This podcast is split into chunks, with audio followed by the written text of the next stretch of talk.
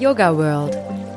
Dein Yoga-Wissen-Podcast zu Praxis, Philosophie und Meditation.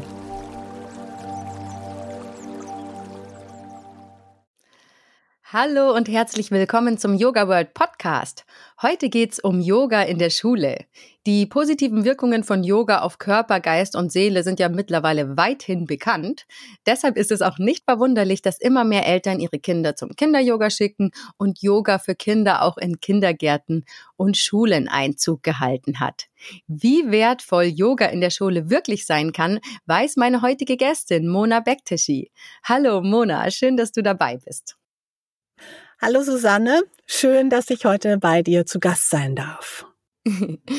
Mona ist Yoga- und Kinder-Yoga-Lehrerin, außerdem Lehrerin für Deutsch und Geschichte. Zusätzlich arbeitet sie als Achtsamkeitstrainerin für Kinder und Jugendliche. Mona ist auch Autorin und hat zusammen mit Sandra Walkenhorst vor kurzem das Buch Achtsamkeit und Entspannung in der Schule veröffentlicht. Mona, dann frage ich dich gleich mal ganz platt, warum Yoga in der Schule? Gute Frage, Susanne. Yoga in der Schule stellt unseres Erachtens, also ich spreche auch immer für meine Co-Autorin Sandra, einen wichtigen Beitrag zur Gesunderhaltung dar. Es gilt ja, die psychische und physische Gesundheit von Kindern und Jugendlichen zu fördern und einen Umgang mit äh, vielen Beanspruchungen zu finden. Und die kann man wunderbar mit Yoga und Achtsamkeit in der Schule abbauen. Wir können erreichen, dass die Kinder und Jugendlichen einen verantwortungsvollen Umgang mit der eigenen Gesundheit im eigenen Körper erlernen und sie erfahren vor allem auch Möglichkeiten, das eigene Stresserleben zu kanalisieren und mit Yoga und Achtsamkeitsübungen zu reduzieren, so dass sie zu resilienteren Individuen werden. Resilienz ist ja ein Stichwort, was in der Schullandschaft gerade in aller Munde ist. Und Yoga bietet halt eine produktive Form der Auseinandersetzung mit den eigenen Fragen an das Leben, mit den Fragen nach dem Umgang mit Gefühlen und es ist halt so einfach, ohne viel Zeitaufwand in der Schule umzusetzen. Dann gib doch mal ein paar Beispiele, wobei Yoga im Schulalltag helfen kann. Also Yoga kann im Schulalltag wunderbar am Anfang der Woche helfen, wenn die Kinder und Jugendlichen sehr quirlig sind, nach dem Wochenende viel erlebt haben, einfach die Woche gemeinsam mit Ruhe und Achtsamkeit zu starten mit einfachen Atemübungen und einfachen Asanas. Wunderbar wirkt Yoga auch äh, vor Klassenarbeiten, denn wir wissen ja, dass wir über unsere Atmung, ich sage immer unseren besten Freund, die Möglichkeit haben, uns runterzubringen, für Ruhe und Gelassenheit zu sorgen, den Parasympathikus zu aktivieren.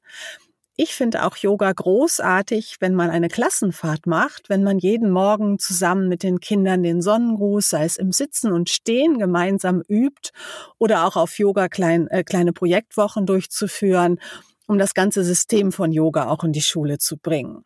Und was man auch super machen kann, ist im Fremdsprachenunterricht Yoga mit äh, Vokabelübungen zu verbinden, sich dann Dinge besser merken zu können. Und der Biolehrer könnte vielleicht auch eine Unterrichtseinheit Atmung mit Yoga-Atemübungen verknüpfen. Also es gibt ganz viele Möglichkeiten, Yoga in den Schulalltag einzubauen. Das klingt ganz, ganz, ganz gut. Baust du selbst täglich Yoga in deinen Schulunterricht ein? Ja, auf jeden Fall. Ich starte meinen Unterricht immer mit einem kleinen Yoga-Achtsamkeitsset und für mich, Set, für mich heißt es immer weniger ist mehr. Wir nehmen eine Atemübung, eine Achtsamkeitübung und eine Asana, so wie Sandra und ich es auch in unserem Buch uns überlegt haben und starten so den Schulvormittag. Und äh, mittlerweile, ich bilde ja auch Referendare und Referendarinnen in Bremen aus, mache ich das häufig auch in meinen Fachseminaren mit den angehenden Lehrern, einmal um die selbst in die Ruhe und Gelassenheit zu führen, aber auch in der Hoffnung, dass die das in die Schule bringen, damit Yoga und Achtsamkeit mehr und mehr Einzug in diese komplexe Schulwelt hält. Aber wie ist da insgesamt so die Bereitschaft von den Lehrern? Also ich könnte mir vorstellen, dass neue Referendare, aber man müsste ja, um das in das Schulsystem zu bringen, auch die älteren Lehrer abholen. Wie ist denn da so insgesamt die Bereitschaft dafür?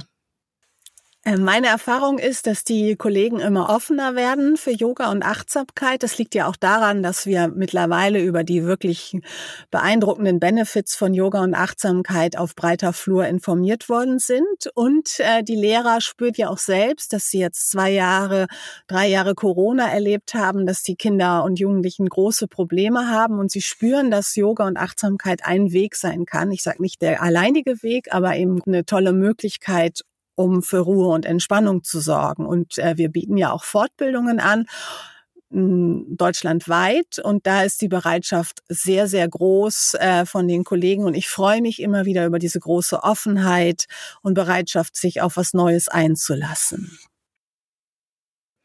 Und wie sieht's da bei den Schülern aus? Also es gibt ähm, viele Schüler, die freuen sich, glaube ich, richtig auf den Anfang der Stunde, dass sie sagen, toll, wir können jetzt auch einmal in unseren Körper kommen, wir werden irgendwie wahrgenommen mit unseren Emotionen, mit unseren Bedürfnissen. Und äh, je kleiner die Kinder sind, desto spielerischer findet natürlich die Yoga-Einheit in der Schule statt. Und da habe ich bisher wirklich nur positive Erfahrungen gemacht. Und natürlich gibt es auch manchmal in der Pubertät den oder die eine oder andere, die sagt, oh, das ist irgendwie nicht cool. Ähm, aber bisher ist es mir immer gelungen, die dafür zu begeistern, weil die eben spüren, das ist eine Möglichkeit, ähm, sich selbst zu regulieren, weil wir eben wissen, dass Kinder und Jugendliche viele Emotionen haben, die wir in der Schule als Lehrer nicht haben wollen, wie Wut, Angst, Zorn, aber die sind halt da. Und wenn man dann eine Runde Gorilla-Atmung mit allen übt, dann findet man sich danach in einem Haufen lachender und fröhlicher Kinder und Jugendlichen wieder. Und das steckt in den allermeisten Fällen auch die anderen an, selbst wenn sie ein bisschen skeptisch waren. Und finde ich auch nicht schlimm, gehört ja dazu, erstmal zu sagen, ich gucke mir das an. Ich erinnere mich jetzt mal an meine eigene Schulzeit. Da wäre es eher so gewesen, dass so die Mädels da ein bisschen offen dafür wären, gerade so mit 15, 16 in der Pubertät und unsere Jungs hätten da gar nicht mitgemacht, die wären da viel zu cool gewesen. Hat sich das geändert? Ich glaube, das hat sich zum Teil wirklich geändert und ich glaube, es ist sehr abhängig davon, wie man als Yogalehrer oder als Lehrkraft den Klassenraum betritt, wie authentisch man hinter Yoga und Achtsamkeit steht. Wenn ich natürlich sage, ich finde es selber nicht cool oder nicht überzeugend, dann überträgt sich das natürlich auch auf die Kinder und Jugendlichen. Und meine Erfahrung ist wirklich, dass auch die Skeptiker nach einer Runde erfahren, aha, ich kann hier auch lernen, etwas für mich zu tun. Ich nehme etwas mit für mein tägliches Leben. Und was auch eine gute Möglichkeit ist, ähm, ist Sachen zusammen zu machen. Das mögen die gerne, den Baum beispielsweise zusammen im Klassenraum. Das stärkt dann auch die Sozialkompetenz und ähm, ist eine Möglichkeit, auch miteinander in Kontakt zu treten, um diese Idee des Yogas in Verbindung zu sein, auch in die Schule zu bringen. Und ich habe den Eindruck, dass die allermeisten Kinder und Jugendlichen sehr dankbar für solche Momente von Verbindung und Bewegung im Klassenraum sind. Ja, das kann ich mir gut vorstellen. Vor allem, wenn ich mir überlege, du bist ja Deutschlehrerin und ich war irgendwann ab K13, habe ich das nicht mehr durchgehalten. Nee, singen wir nicht K13, sagen wir K12. Irgendwann Oberstufe halt, bin ich immer in Deutsch eingeschlafen. Oh je. Obwohl ich es eigentlich mochte, aber irgendwie, ich weiß nicht, ich bin in Deutsch immer müder geworden und eingeschlafen, weil es ja auch oft sehr viel mit Erzählen war und so weiter. Nicht so ein interaktiver Unterricht und man natürlich nicht so stark jetzt mitdenken musste, wie zum Beispiel in Mathe. Und hätte ich mir, da schüttelst du den Kopf, hätte ich mir gewünscht, sowas zu haben. Ich glaube, das hätte mir wirklich geholfen, weil ich war jetzt ja nicht irgendwie, sage ich mal, ein aufmüpfiger Schüler oder so, sondern ich war einfach müde. Ja, ja, Müdigkeit ist ein großes Stichwort in der Schule. Ne? Die sitzen da von acht bis zwei, manchmal bis drei Uhr und können sich kaum bewegen und äh, der Sauerstoffmangel nimmt manchmal auch einen großen Raum ein. Da ist es super zu sagen, wir öffnen einmal die Fenster, äh, lassen Sauerstoff rein, wir machen eine Atemübung, Gorilla-Atmung oder Holzfäller-Atmung, wenn die Kinder auch irgendwie besonders angestrengt sind, wütend sind und ähm, machen dann noch eine Konzentrationsübung. Das können wirklich kleine Sachen sein, wie der Baum oder auch auf Zehenspitzen oder wenn der Rücken vom vielen Sitzen geplagt ist, ähm, ist es hervorragend, auch den Drehsitz im, im Sitzen mit einzubauen. Äh, denn alle, die wir Yoga üben, lieben wir Drehungen, schenken uns auch eine neue Perspektive. Und das kann man natürlich auch äh, mit Unterrichtsgegenständen des Deutschunterrichts verbinden, äh, wo wir ja auch neue Perspektiven auf die Welt einnehmen. Von daher ist es für mich eine super Verbindung. Und schade, dass du nicht in den Genuss gekommen bist. Ja, genau. Ich wurde nicht mal geweckt, aber gut. ich habe es trotzdem irgendwie geschafft. Wie bist du überhaupt drauf gekommen, deinen Fokus auf Yoga für Schüler zu legen? Also ich übe jetzt schon, glaube ich, seit 15 Jahren Yoga und ich habe halt gemerkt, dass es mir Stärke und Kraft und Ruhe gibt, je nachdem, was ich brauche und habe dann gedacht, ich probiere das einfach mal mit meinen Schülern aus. Das war damals eine siebte Klasse, die waren in einer besonderen Situation nach dem Französischunterricht.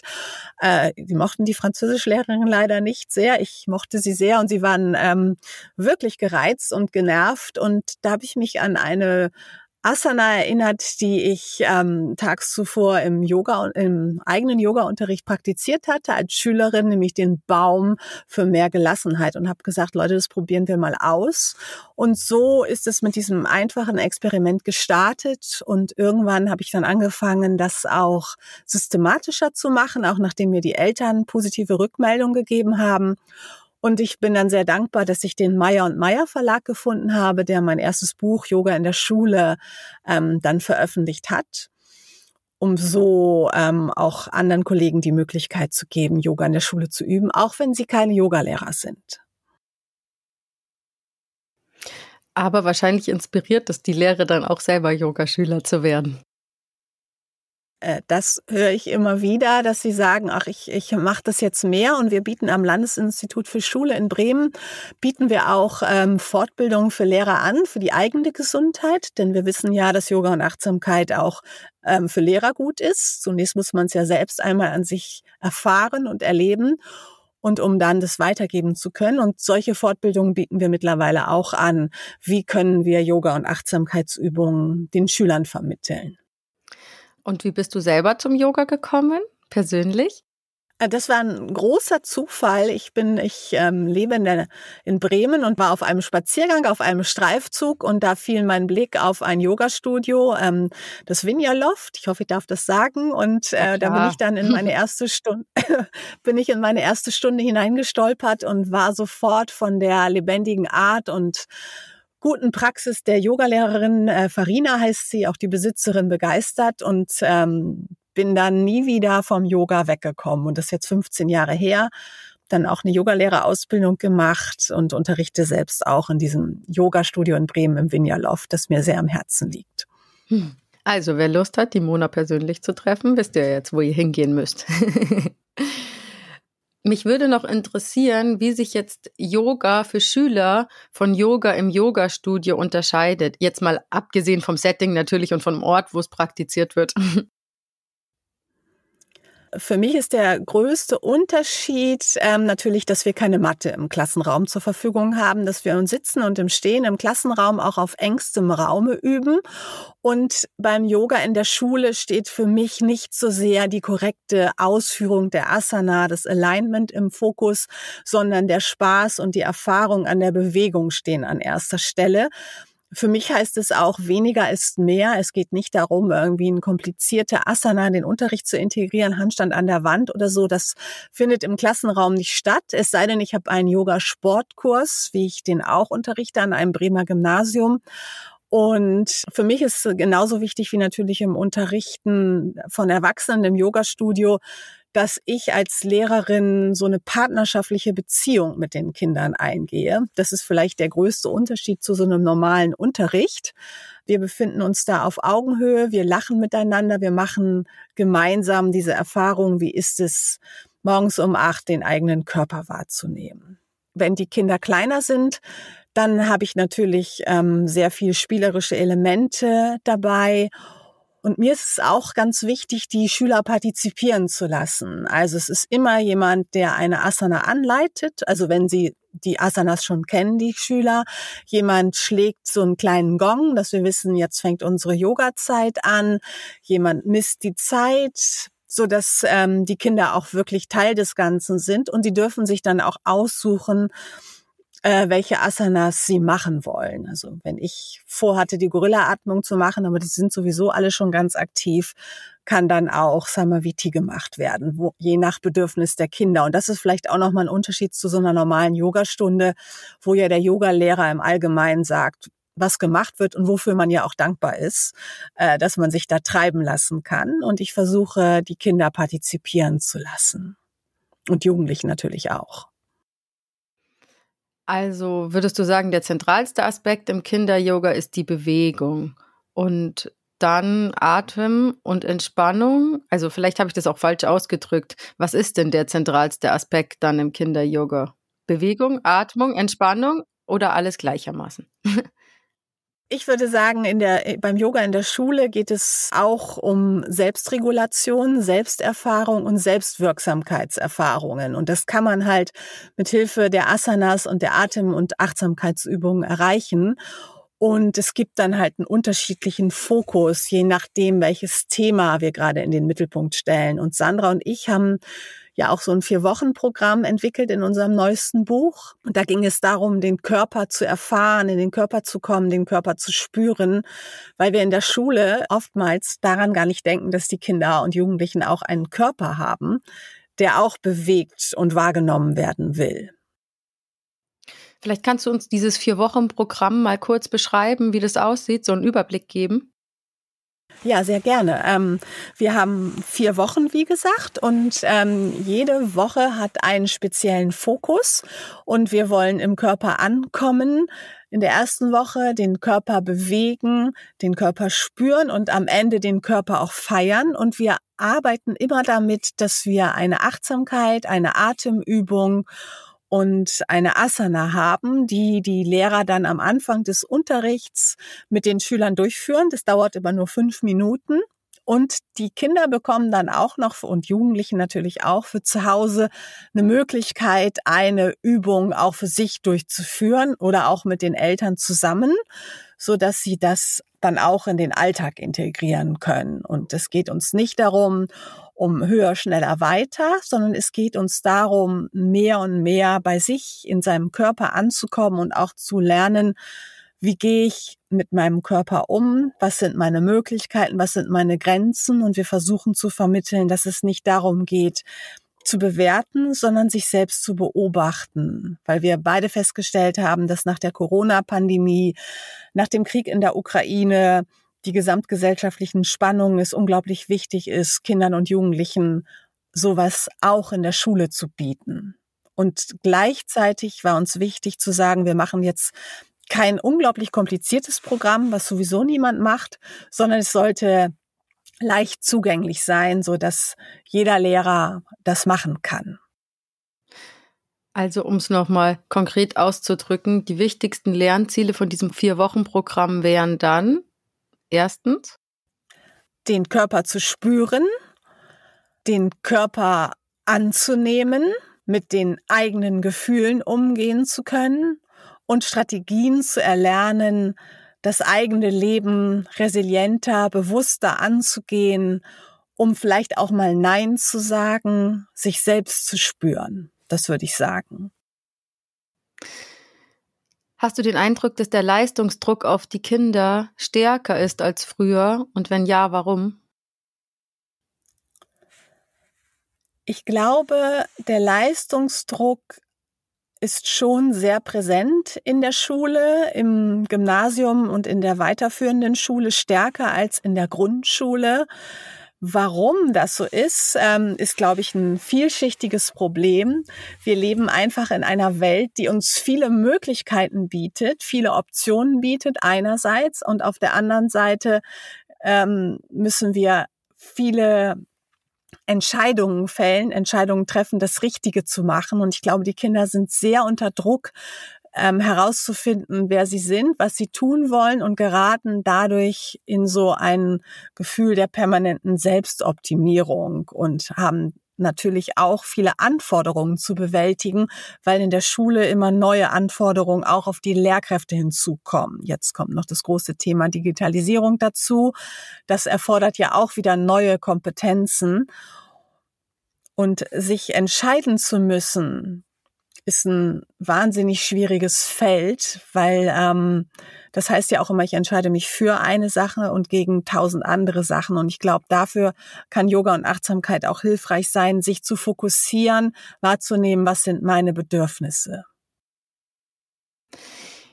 Ich habe eben nur so konkret gefragt, ob sich das geändert hat, weil ich habe jetzt das Gefühl, also gerade auch an meine Grundschulzeit denke ich dran, ich habe da überhaupt keinen Druck verspürt. Ich war da halt in der Grundschule, habe halt meine Hausaufgaben gemacht, aber es war jetzt nicht irgendwie so, dass, Mai, mal lesen geübt vielleicht, aber das war es dann auch. Das war jetzt nicht so, dass irgendwie ich mich da zu Hause dann immer hinsetzen musste und lernen musste. Und wenn ich jetzt so von den Grundschülern höre, was mir andere Mamas, die halt schon Kinder in der Grundschule haben, erzählen, ist es irgendwie alles viel intensiver und stärker und dass da schon in dem frühen Kindesalter viel mehr drauf geachtet wird, dass auch die Noten stimmen und sowas. Also ich, Mai, wann war ich in der Grundschule vor?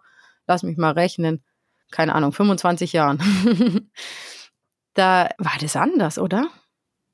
Das stimmt auf jeden Fall, dass der Leistungsdruck stärker ist und dass der häufig auch von den Eltern in die Schule getragen wird und an die Kinder weitergegeben.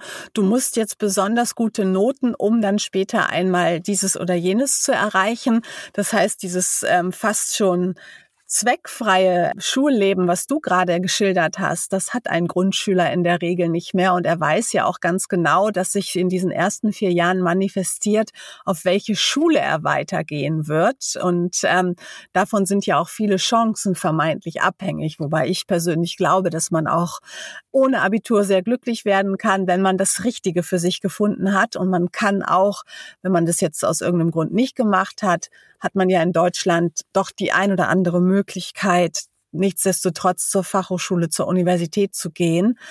Und ich erlebe das auch von meinen Freundinnen, die Kinder haben, dass sie sich große Sorgen um die Zukunft machen und glauben, natürlich ein gutes Notenbild erleichtert den Kindern das ähm, spätere Leben, was zum Teil auch stimmt, aber eben man kann auch mit schlechteren Noten ein glücklicher Mensch werden und auf einem Umwege, der vielleicht viel Weisheit bereithält, zu einem glücklichen Menschen werden. Aber das ist irgendwie nicht vorgesehen in unserer Welt. Ne? Da ist so ein Schritt nach dem anderen und es muss alles klar und strukturiert sein. Und das überträgt sich natürlich auch auf Schüler, die dann große Verlustängste, große Versagensängste entwickeln. Und das ähm, haben wir auch in der weiterführenden Schule als großes Problem. Und wir wissen auch, dass nach Corona psychische Erkrankungen zugenommen haben, denen wir in der Schule auch begegnen müssen. Ich glaube, dass Lehrkräfte sich mehr als früher unterschiedlichsten Aufgaben widmen müssen in ihrer Arbeit mit den Schülern. Ja, warum ich dieses Thema auch ein bisschen angesprochen habe, ist jetzt, ich finde das irgendwie paradox. Zum einen setzen wir als Gesellschaft unsere Kinder unter Leistungsdruck und zum anderen sollen sie dann wieder Yoga machen, um das quasi so alles zu ertragen. Wäre es nicht einfacher, man würde die Kinder einfach dann mehr spielerisch fördern oder ähnliches? Was ist denn deine Meinung dazu? Also äh, dieses Paradox, das du gerade angesprochen hast, das kann ich äh, zum einen sehr gut nachvollziehen, weil das ja auch bedeutet, dass wir dann noch mehr vermitteln müssen. Das darf auf keinen Fall in diesem Sinne verstanden werden, dass es ein Muss ist, sondern Yoga und Achtsamkeit als festen Bestandteil des Unterrichts zu etablieren, wäre ein Beitrag dazu, sich besser kennenzulernen, ähm, wäre auch ein Beitrag zu mehr Partnerschaftlichkeit und Freude und dadurch, dass man da Konzentration erreichen kann, würde man auch die Lernbereitschaft sozusagen fördern. Ich glaube, dass natürlich spielerische Elemente auch ihren Reiz haben, aber ich glaube auch sehr, dass es darum geht, zu lernen, sich zu konzentrieren und fokussieren und dass das auch ein wichtiger Beitrag für einen Lernerfolg ist. Und meine Erfahrungen deuten eben klar darauf hin, dass Schüler und Lehrer eine kooperativere ähm, Haltung oder Beziehung zueinander zu gewinnen, wenn sie gemeinsam Yoga und Achtsamkeit erfahren und ihren Tag auch gemeinsam besser gestalten können, weil wir ja alle in der Schule in diesem Boot sitzen, äh, in diesem Schulhaus und gemeinsam erfahren können, dass wir eben mehr sind als nur Gehirne, in die etwas in denen sich neues Wissen entwickeln soll, sondern wir sind eben mehr. Ja. Das hast du schön gesagt. Wie würdest du denn das Ausmaß der Wirkung von Yoga auf die ganze Gesellschaft einschätzen? Also ich bin der festen Überzeugung, dass da ein unglaubliches Potenzial schlummert, aber was sagst du dazu? Absolut. Yoga und Achtsamkeit, das möchte ich unbedingt mitgenannt haben, haben ein großes Potenzial. Wir können lernen, unsere Emotionen zu regulieren. Wir können Selbstwirksamkeitserfahrungen machen. Wir können uns mit uns selbst verbinden, aber eben auch mit anderen.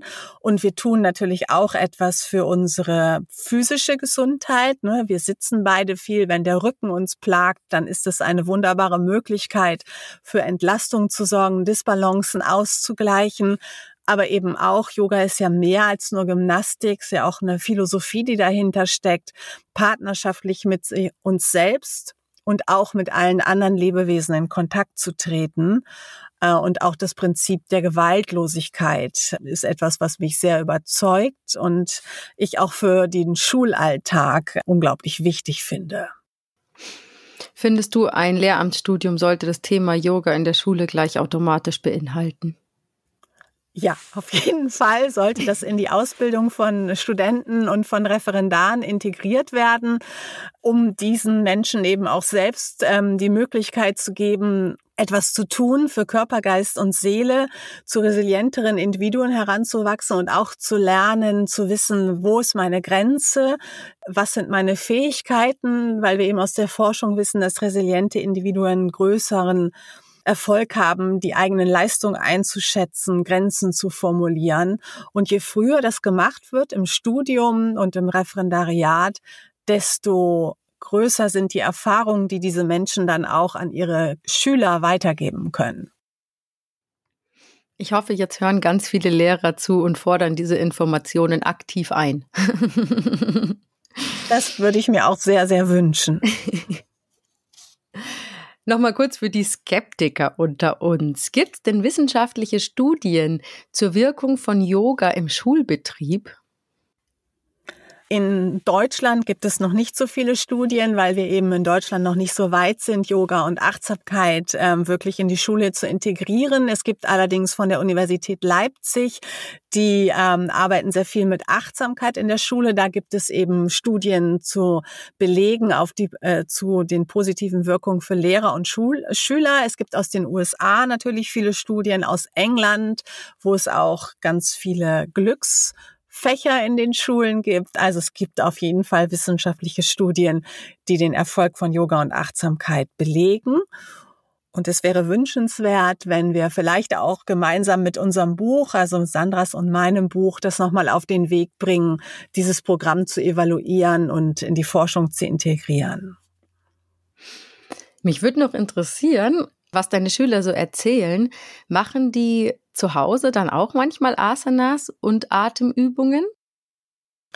Ja, also ich unterrichte ja vornehmlich größere Schüler in der Sekundarstufe 1 und 2 und viele haben mir schon berichtet, dass sie eben die Übungen in anderen Situationen des Schulalltags anwenden, aber dass sie dann auch angefangen haben, Yoga für Teens oder eine Mutter hat mir auch erzählt in der Grundschule, dass das Kind dann Yoga in der, ähm, für Kinder auch üben wollte. Und meine Erfahrung ist auch, dass die Jugendlichen, die ich in meinem Sportkurs, Yoga im Sportunterricht habe, die möchten gerne nach dem Halbjahr Yoga auf jeden Fall weitermachen. Und es gibt ja auch durch das Internet mittlerweile viele Möglichkeiten. Vielleicht kannst du noch mal eine Geschichte mit uns teilen in Verbindung mit Yoga in der Schule, die dich mal besonders berührt hat. Ja, es gab eine Situation in der Schule, da haben wir einen Suizid gehabt in der Schule. Da hat sich jemand das Leben genommen voller Verzweiflung und es ist immer ein ganz schrecklicher Moment, sowas natürlich Kindern und Jugendlichen mitzuteilen als Lehrkraft. Und ähm, ich hatte die Situation, dass ich diesen Kurs, das war ein Kurs, die waren 16, 17-jährig, ich hatte die in Deutsch unterrichtet, hatte denen eben berichtet, dass sich eine Schülerin aus ihrem Jahrgang das Leben genommen hat und dass ich jetzt gerne mit ihnen darüber ins Gespräch kommen wollen würde. Und die Schüler haben dann nach zwei, drei Minuten Gespräch gesagt, ach, Frau Bektischi, können wir nicht gemeinsam meditieren, können wir nicht gemeinsam Yoga machen und uns so miteinander verbinden, weil wir eben häufig in solchen Momenten natürlich auch ohne Worte sind. Und so haben wir dann gemeinsam ein Yoga-Set geübt, will ich schon fast gar nicht sagen, sondern eher ähm, durchlebt. Das hat irgendwie sehr gut getan. Das war eine sehr prägende Erfahrung für mich, wo ich gemerkt habe, für die Schüler ist das sehr hilfreich. Und eine andere schöne Erfahrung, die für mich ähm, sehr besonders war, dass Schüler mir mal zum Abschied, also nachdem sich unsere Zeiten, äh, nachdem unsere Zeit quasi gekommen war, ähm, mir ein kleines Yoga-Set mit Meditation geschenkt haben. Also ich bin in den Klassenraum reingekommen und die hatten den vorbereitet mit, mit Musik und ähm, auch Räucherstäbchen. Und dann haben sie für mich und sich natürlich äh, eine Yoga-Einheit konzipiert. Das war auch sehr, sehr, sehr bewegend in meiner Lehrerinnenlaufbahn. Oh, das kann ich mir vorstellen. Richtig süß und schön. In dem Zusammenhang würde ich gerne noch was Persönliches erfahren, und zwar, wie deine eigene Yoga-Praxis noch aussieht. Natürlich unterrichtest du auch im Yoga-Studio, aber meditierst du täglich oder wie startest du vielleicht in den Tag oder was machst du sonst nur an Yoga-Praxis? Also ich versuche den Tag äh, mit Yoga zu starten, mit Sonnengrüßen und auch Übungen für meinen Rücken, der mich leider auch aktuell immer wieder plagt, so dass ich jeden Morgen 20 Minuten, 30 Minuten Yoga übe. Das gelingt mir nicht jeden Tag, natürlich nicht. Und ich versuche zwei, dreimal in der Woche den Weg ins Vinjaloft zu finden, um mich dort auch bewegen zu lassen. Ich fahre häufig mit öffentlichen Verkehrsmitteln und versuche dort auch so Mini-Meditationen einzubauen, um mich zu sammeln, bevor ich in die nächste Lehrprobe, in die nächste Unterrichtsstunde gehe, damit ich dem ganzen Treiben gelassener gegenübertreten kann. Okay, wow, aber das ist jede Menge. Mehr als ich schaffe, um offen zu sein. ich versuche es. Ich versuche es auch. Mal mehr, mal weniger. Es. Ich versuche es auch. Mal mehr, mal weniger. Das stimmt. Hat sich dein Blick auf Yoga durch den Fokus auf die Schule verändert? Ja, auf jeden Fall hat sich da etwas getan. Ich sehr intensive Yoga-Praxis äh, auch in meiner Yoga-Ausbildung erfahren. Ich habe das bei Inside Yoga gemacht und ich schätze die Ausbildung auch sehr. Die ist sehr körperlich orientiert und ich habe gemerkt durch Yoga in der Schule, dass die positiven Benefits von Yoga auch erreicht werden können, wenn man sich weniger bewegt. Also ich will nicht das eine gegen das andere austauschen, aber das ist eine wunderbare Ergänzung und da bin ich auch den Schülern sehr dankbar, die mir eben oftmals auch selbst Yoga-Übungen vorgeschlagen haben, weil die, je kleiner die sind, desto mehr denken die sich gerne selbst aus. Also das ist auch noch etwas, was ich durch Yoga in der Schule erfahren habe, dass der Baum ganz anders aussehen kann als, als der Baum, den ich, den ich in der Inside-Yoga-Ausbildung erlernt habe. Das kann ich mir gut vorstellen, wenn ich an meine Kinder denke. Die schlagen sich ihr Buch auf, schauen sich die Übung an und machen dann irgendwas, wenn sie Yoga machen. Genau, und das ist auch das Schöne, dass man auch lernt, natürlich in der Schule mit wenig Raum zurechtzukommen und eben auch flexibler sein muss mit Kindern und Jugendlichen als mit Erwachsenen. Kann ich mir gut vorstellen. Ich will das ja auch irgendwann nochmal machen. Ich habe so viele Punkte, was ich alles machen muss. Jede Podcast-Folge kriege ich eine neue Inspiration, was ich noch alles tun muss und kann und darf. Aber Kinder-Yoga finde ich schon auch sehr ansprechend. Also jetzt nicht nur mit meinen eigenen Kindern, sondern das vielleicht auch mal zu unterrichten. Mal gucken. In deinem Buch schreibst du auch was über den Zusammenhang von Yoga und Inklusion. Schreib, inwiefern mhm. gibt es da eine Verbindung? Also man könnte ja, dass man Yoga nur machen kann, wenn man ähm, perfekt aufgestellt ist, wenn man besonders wirklich ist. Das ist auch so ein großer Mythos, dass viele Leute denken, sie könnten Yoga nur machen, wenn sie wirklich sind. Aber ähm, man kann Yoga machen von 0 bis 80 Jahren, wir alle anderen. Und äh, das bedeutet auch, dass wir Yoga auf die Bedürfnisse der Schüler anpassen. Und ob die Schüler nun äh, im emotionalen Bereich an eine Schwierigkeit haben, ob sie im Rollstuhl sitzen, sollte dabei keine Rolle spielen, sondern es geht darum, die Übungen anzupassen. Manchmal heißt das, um die kürzer zu machen. Manchmal heißt es, sie zu variieren, nur die Arme kürzer nutzen, nur die Beine zu benutzen. Aber das ist ähm, ohne weitere nutzbar. Und wer viel mit Kindern und äh, Jugendlichen arbeitet, die eine Beeinträchtigung haben, dem werden da ganz schnell die leichte Abwandlung einfallen, so dass alle miteinander partizipieren. Gleich. Du bist ja auch jetzt sagen in dieser Yoga-Hinsicht, als Lehrerin sowieso, aber auch in der Yoga für viele Schüler auch ein Vorbild. Deswegen würde mich mal interessieren, jetzt welche spirituellen Lehrer dich besonders inspiriert haben. Ich war noch nie in Indien, ich war mehrmals in Nepal und habe dort in Ashrams neben Mann kennengelernt, der ist nicht berühmt. Äh, einen kann ich jetzt nicht mit einem großen Namen hier aufwarten, aber der hieß äh, Schwegenra oder heißt Chandra, der Mond, was mich sehr gefreut hat. Und bei diesem Raum habe ich in einer Meditation auf einem Dach, dann habe ich Kerzenmeditation sozusagen, äh, das hast die mein Leben erfahren und durfte dort mit meinen gemeinsamen Sonnen- und Schattenseiten meines Lebens zelebrieren. Und das war für mich sehr beeindruckend. Und ich habe mit Chandra noch eine Woche äh, Yoga praktiziert, viele Mantren gesungen. Und der Mann, der in einer unglaublich einfachen Umsung lebte und nicht viele Möglichkeiten hatte, sich zu falten und in diesem Ashram, konnte man äh, nicht ins Kino gehen, nicht ins Theater, aber dieser Mann wirkte unglaublich glücklich und bodenständig. Schande, das würden aber war man meine wichtigste spirituelle Erfahrung sagen, dieser Vollmondnacht auf dem Dach in Nepal. In dieser das klingt sehr, sehr schön. Und wegen der Vorstellung hat dich gefreut, dass er Chandra hieß. Ich, ach so, das habe ich nicht gesagt. Ich mag die äh, Asana des Halbmondes in welcher Variante auch immer. Und ich habe mich natürlich äh, sehr gefreut, dass ich sofort wusste, aha, als er sagte, er heißt Sergendra. Meine Sanskrit-Kenntnisse sind sehr begrenzt, aber Chandra Kandran hat für mich übersetzt und hat ihn sich auch ein bisschen gefreut, dass eine dann wusste, dass er der Mond war. Ich finde, es braucht Europäer. Ich weil du gesagt hast, du kannst mit einem großen Namen aufwarten. Ich finde genau das nicht, weil diese Begegnungen, die auch Yoga so besonders machen, weil uns immer wieder zeigt, dass diese jedem einzelnen Menschen dieser göttliche Funk eben herrscht. Und je, am besten ist man, sagen wir mal, sein eigener Meister. Und wenn man dann noch trifft, die einen inspirieren, ist ja doppelt gut. Ja. Trifft dich gern nochmal jetzt so zum Abschluss fragen. Kannst du uns drei Tipps geben für Soforthilfe im Schulalltag? Drei wären da so deine Top drei Yoga-Tipps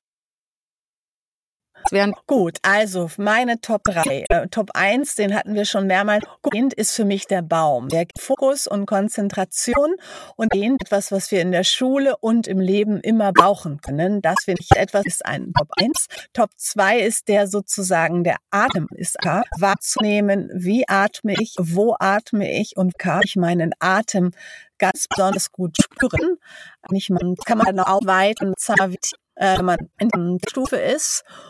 Und ich finde auch Helden- Positionen, auch im Sitzen, eine ganz wichtige Erfahrung zu spüren, dass wir alle unglaubliche Heldentaten vollbringen, Tag für Tag, und zu gerade die Lehrer. deswegen ist mich Held im Sitzen gerade top 3. Kannst du mir noch kurz erklären, was Samrit ist? Top. Also die Atmung, dass du einatmest auf vier, du hältst den Atem auf vier, du atmest aus auf und hältst die Atemlehre auf vier. Hm, ja, gut. Ja. Das kann ich. Ich wusste nur nicht, dass es so heißt. Und so, es kommt wie immer unser Mythbuster. Mona, was ist los? Der größte Mythos, der über Yoga kursiert. Der größte Mythos für mich ist, dass man für Yoga beweglich sein muss und eine größte Top-Matte haben muss. Man muss nicht beweglich sein. Alle können Yoga top und für Yoga braucht man keine Matte. Hier kann man überall jederzeit und für jede Kleidung üben. ja, stimmt.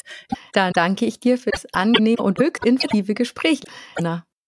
Ich danke dir auch und wünsche dir weiterhin viel Freude mit deinem super Podcast. Trage Yoga weiterhin in die Welt. Danke dafür. Super. Gerne, ist mir eine Herzensangelegenheit. Wie, wo, wer geht man mit dir üben?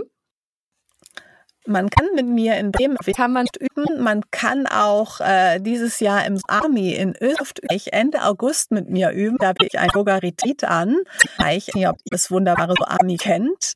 Und dann kann Sie auch noch mit mir üben, einmal in der Woche im Landesinstitut für Schule in Bremen noch, wenn man Lehrer oder Lehrerin ist. Und wenn aber wenn Lehrerin ist und nicht nach Bremen fahren kann, wie komme ich an Infos, Yoga in der Schule zu werden? Also, du kannst dir natürlich mal Bücher kaufen oder auch das jüngste Buch, was ich mit der Sandra Weidhaus zusammen Bücher habe.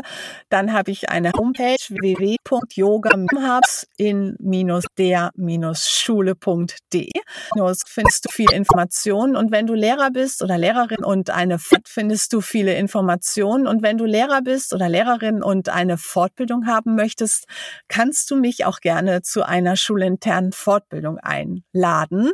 Dazu bin ich gerne bereit. Und mir fällt noch ein, ich bin dieses Jahr im September auch noch in Rostock und gebe dort eine Fortbildung für Sportlehrkräfte, weil ich auch ein Buch geschrieben habe, Yoga im Sportunterricht. Äh, und bin auch zweimal in der Mission Yoga und Achtsamkeit in der Schule in Hamburg am Landesinstitut bei der Schulanfangstagung und im Juni 23 auf einem Fachtag. Auf meiner Homepage findest du aber alle diese Informationen. Wunderbar. Dann hoffe ich, dass ganz viele Leute, insbesondere die Lehrer unter uns, inspiriert wurden. Und ja, mal schauen, was sich daraus weiterentwickelt. Und wenn ihr da draußen den Yoga World Podcast mögt und mich unterstützen wollt, dann abonniert, liked, teilt und bewertet ihn sehr gerne am besten positiv, auch über eine persönliche Weiterempfehlung und ein paar Kommentare mit Anregungen und Kritik würde ich mich sehr freuen. Und natürlich könnt ihr mir an podcast.yogaworld.de schreiben. Dann bis zum nächsten Mal bei Yoga World. Eure Susanne. Tschüss und alles Gute euch auf eurem weiteren Yoga-Weg und Susanne dir weiterhin. Der Yoga World Podcast jeden Sonntag eine neue Folge von und mit Susanne Moors auf yogaworld.de.